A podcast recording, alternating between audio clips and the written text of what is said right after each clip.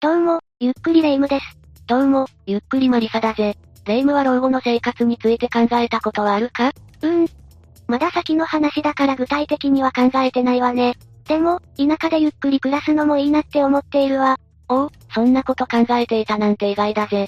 都会は便利だけど、道行く人がみんな忙しそうで疲れてくるのよね。自然に囲まれた場所なら、そういったストレスから解放されそうじゃないまあ、気ままにスローライフを楽しむなら田舎の方が良さそうだな。それに最近はキャンプにもハマってるから、自然いっぱいの場所で暮らしていくのも楽勝だと思うわ。だがレイム、田舎暮らしは良いことばかりじゃないぜ。身の毛がよだつ恐ろしい出来事だって起きているんだ。そ、それって一体どんな出来事なの茨城県のつくば市で、とある高齢夫婦が何者かによって殺されるという、痛ましい事件が起こったんだ。しかも、この事件は色々と不審な部分も多いんだぜ。ほうほう。ちょっと気になってきたから、事件について詳しく教えてほしいわ。じゃあ今回は、つくば市高齢夫婦殺害事件について解説していくぜ。それじゃ、ゆっくりしていってね。まずはじめに、事件の概要から紹介していくぜ。ええよろしくお願いね。 2018年1月1日、小林光一さんと妻である小林陽子さんが、自宅で遺体となって発見されたんだ。二人の遺体を発見したのは、正月の挨拶をしようと実家を訪問していた次女とその夫だったぜ。新年早々びっくりしたでしょうね。そうだろうな。だが、次女が実家を訪れたのは、小林さん夫婦の安否を確認するためでもあったんだ。もしかして心配するようなことがあったのかしら小林さん夫婦の息子らが実家に連絡を入れていたんだが、一切音沙汰がなかったんだ。忙しかったとしても、家族の連絡をずっと無視するのはおかしいわね。それに光一さんは当時77歳、陽子さんは当時67歳と共に高齢だったんだ。体力的にも、長期間どこかへ行くということは考えづらいぜ。もし旅行などで外出していたとしても、折り返しの連絡ぐらいはできるだろうしな。ふむふむ、確かにそれはそうね。だから家族は心配して、実家まで様子を見に行ったのね。そして悪い予感は的中したんだ。光一さんは2階の和室、陽子さんは廊下で息絶えていたんだぜ。ってことは、それぞれ別の場所で亡くなっていたのそうだぜ。さらに二人の遺体には、鈍器のようなもので頭や顔を何度も殴られた痕跡があったんだ。ひー、聞いてるだけでも血の毛が引いてきちゃったわ。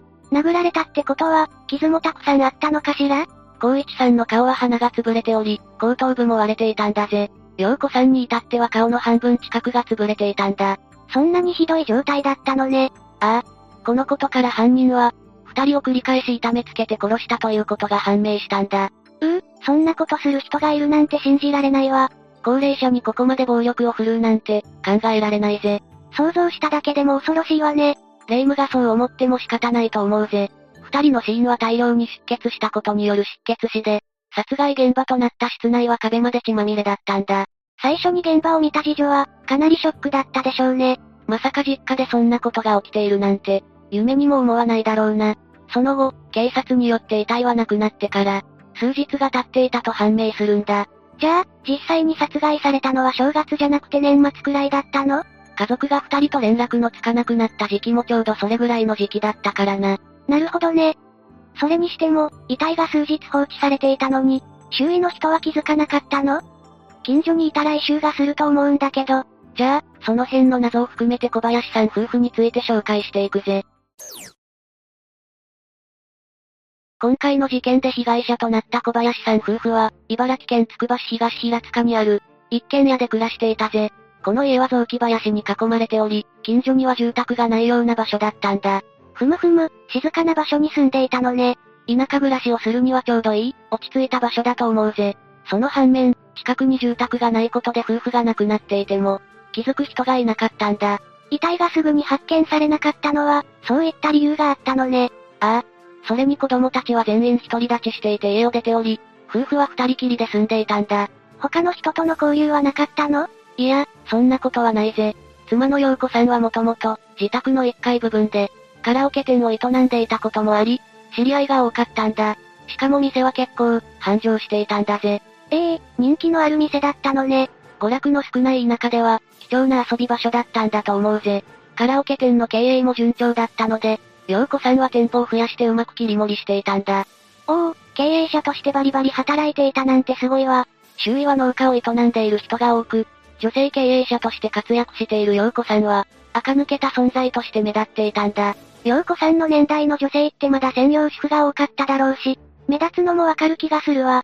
夫である光一さんとも仲が良く、夫婦揃って衣装を着ながらカラオケ大会にも出ていたんだぜ。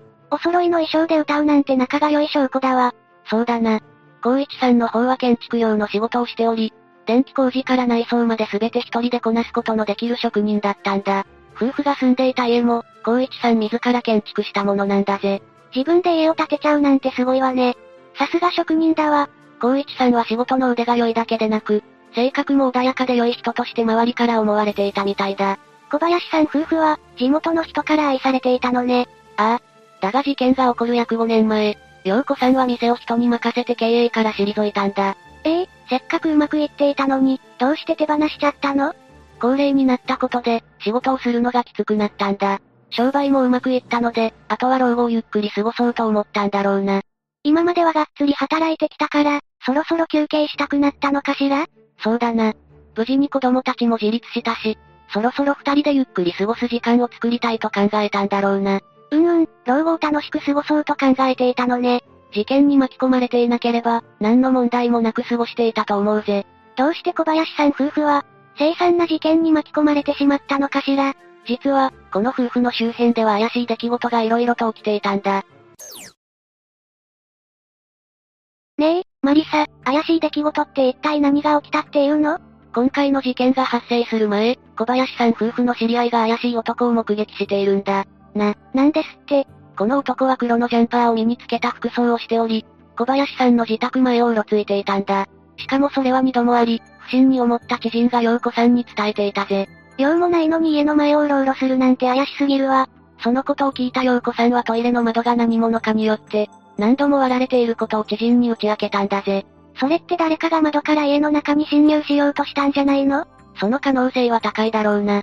他にも自宅の庭にあった花が盗まれたり、新聞がいつの間にかなくなっていたり、嫌がらせが続いていたんだぜ。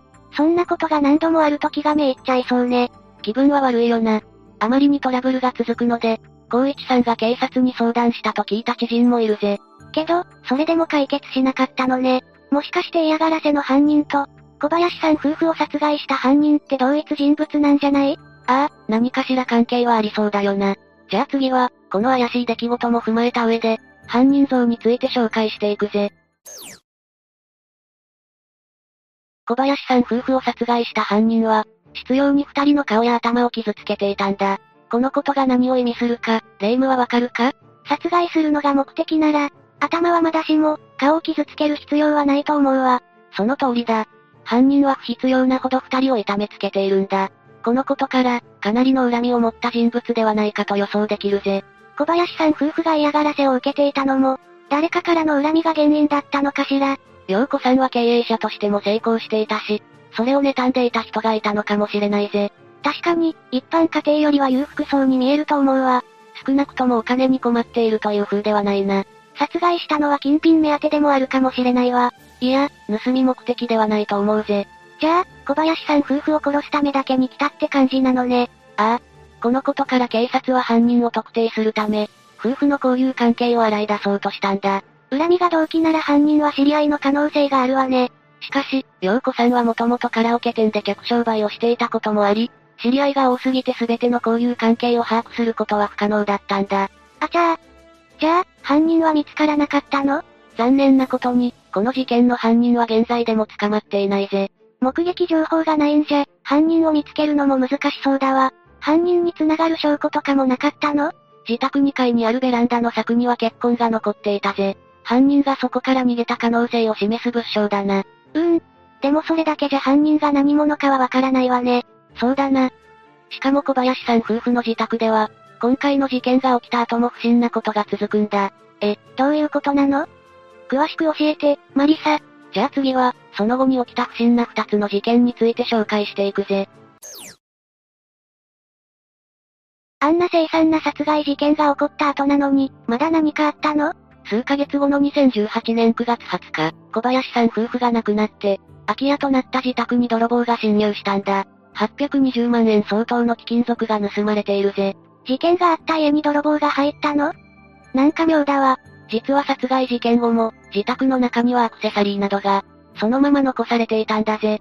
それで泥棒に狙われちゃったのね。遺族はできるだけ室内を現状維持して、犯人の証拠を残そうとしていたんだろうな。なるほどね。でも泥棒が入ったことで、現場は荒らされちゃったんじゃないのそうだな。貴金属を探すために家の中を漁ったと思うぜ。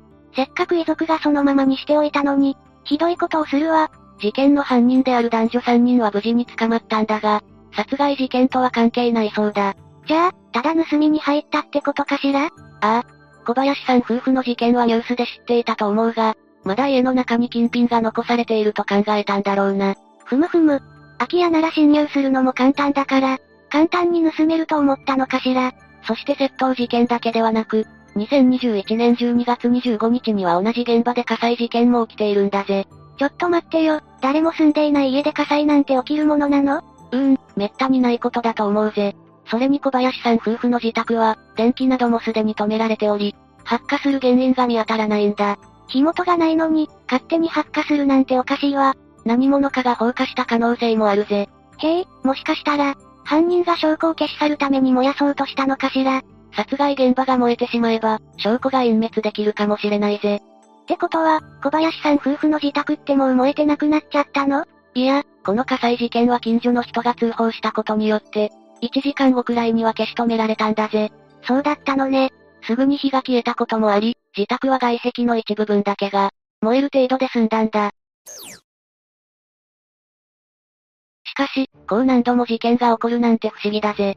うんうん、いくらなんでも立て続けに起こりすぎだわ。これだけ続いてしまうと、また何かあるんじゃないかと思ってしまうよな。ええー、特に遺族は気が気じゃないと思うわ。しかも事件後、小林さん夫婦の長男は周囲から犯人扱いされて心を痛めていたんだ。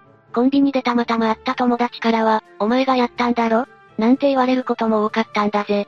ただでさえ家族を亡くして辛いのに、そんな扱いを受けたら余計に落ち込んじゃうわ。ああ。それに警察からも捜査の一環として、事件当日の行動を何度も聞かれたり、携帯のデータを残すようにも言われていたんだ。長男の犯行だと思われていたのね。犯人の目星がつかない状況では、身近な存在である家族も、調べる必要があるんだと思うぜ。それだけ調べても、未解決っていうのが切ないわ。もう事件から数年経っているからな。遺族はなんとか犯人を発見するため、お金を出し合って懸賞金100万円を用意したんだぜ。 100万円って大金ね。それだけ切実に犯人逮捕を望んでいるってことだな。遺族と警察は犯人の情報提供を呼びかけるため、つくば市のショッピングセンターを巡ったりもしてるぜ。有力な情報が見つかって、犯人が早く逮捕できたらいいわね。そうだな。できるだけ早期に、この事件が解決することを祈っているぜ。以上で、今回の事件についての解説は終わりだぜ。田舎でのんびり暮らしている老夫婦を狙うなんて恐ろしい事件だったわ。しかも殺害の仕方がショッキングなんだよな。頭と顔を潰すなんて、正気だとは思えないぜ。トラブルが原因だったとしても、そこまで相手をいたぶるなんて恐ろしいわ。ああ。それに殺害現場では、窃盗や火災など、様々な事件が起きている点も不可解だよな。確かに、なぜか小林さん夫婦の自宅では事件が絶えないわね。それ以前にも嫌がらせが何度もあったり、小林さん夫婦の周辺では色々と異変が多いぜ。結局、嫌がらせの犯人もわかっていないわね。この事件は解決してない謎がたくさん残されているわ。未解決事件に謎が多いのはよくあることだ。それを一つずつ解明していく必要があるんだが、今回の事件はそれが難しいんだぜ。目撃証言や証拠が少ないって言ってたもんね。証拠も経年によって徐々に劣化していく可能性が高いんだ。それに事件から何年も経ってしまうと、証言を集めることも厳しくなってくるぜ。何年も前のことだと、忘れちゃってる可能性があるわ。霊夢の言う通り、古い記憶はどんどん忘れ去られてしまうんだ。どんな些細なことでもいいから、何か思い出した人は情報を提供してほしいわね。以上で、今回の事件についての解説は終わりだ。こんな恐ろしい事件が実際に起こっていたなんて信じられないわ。殺害現場となった場所は、比較的のどかなところでもあるんだ。しかし、そういった田舎でも悲惨な事件は起きてしまうということだぜ。都会よりも平和に暮らせるイメージがあったんだけど、必ずしもそうではないのね。田舎でも都会でも、事件に巻き込まれる可能性は、ゼロではないってことだぜ。じゃあ、今から防犯グッズを買って自衛するしかないわね。ってことでマリサも一緒に来てくれないかしらええ今からってまた急な話だな。善は急げってよく言うじゃない。はあ。わかったぜ。わーい、さすがマリサね。というわけで、今回は、茨城県つくば市高齢夫婦殺害事件について紹介したぜ。それでは、次回もゆっくりしていってね。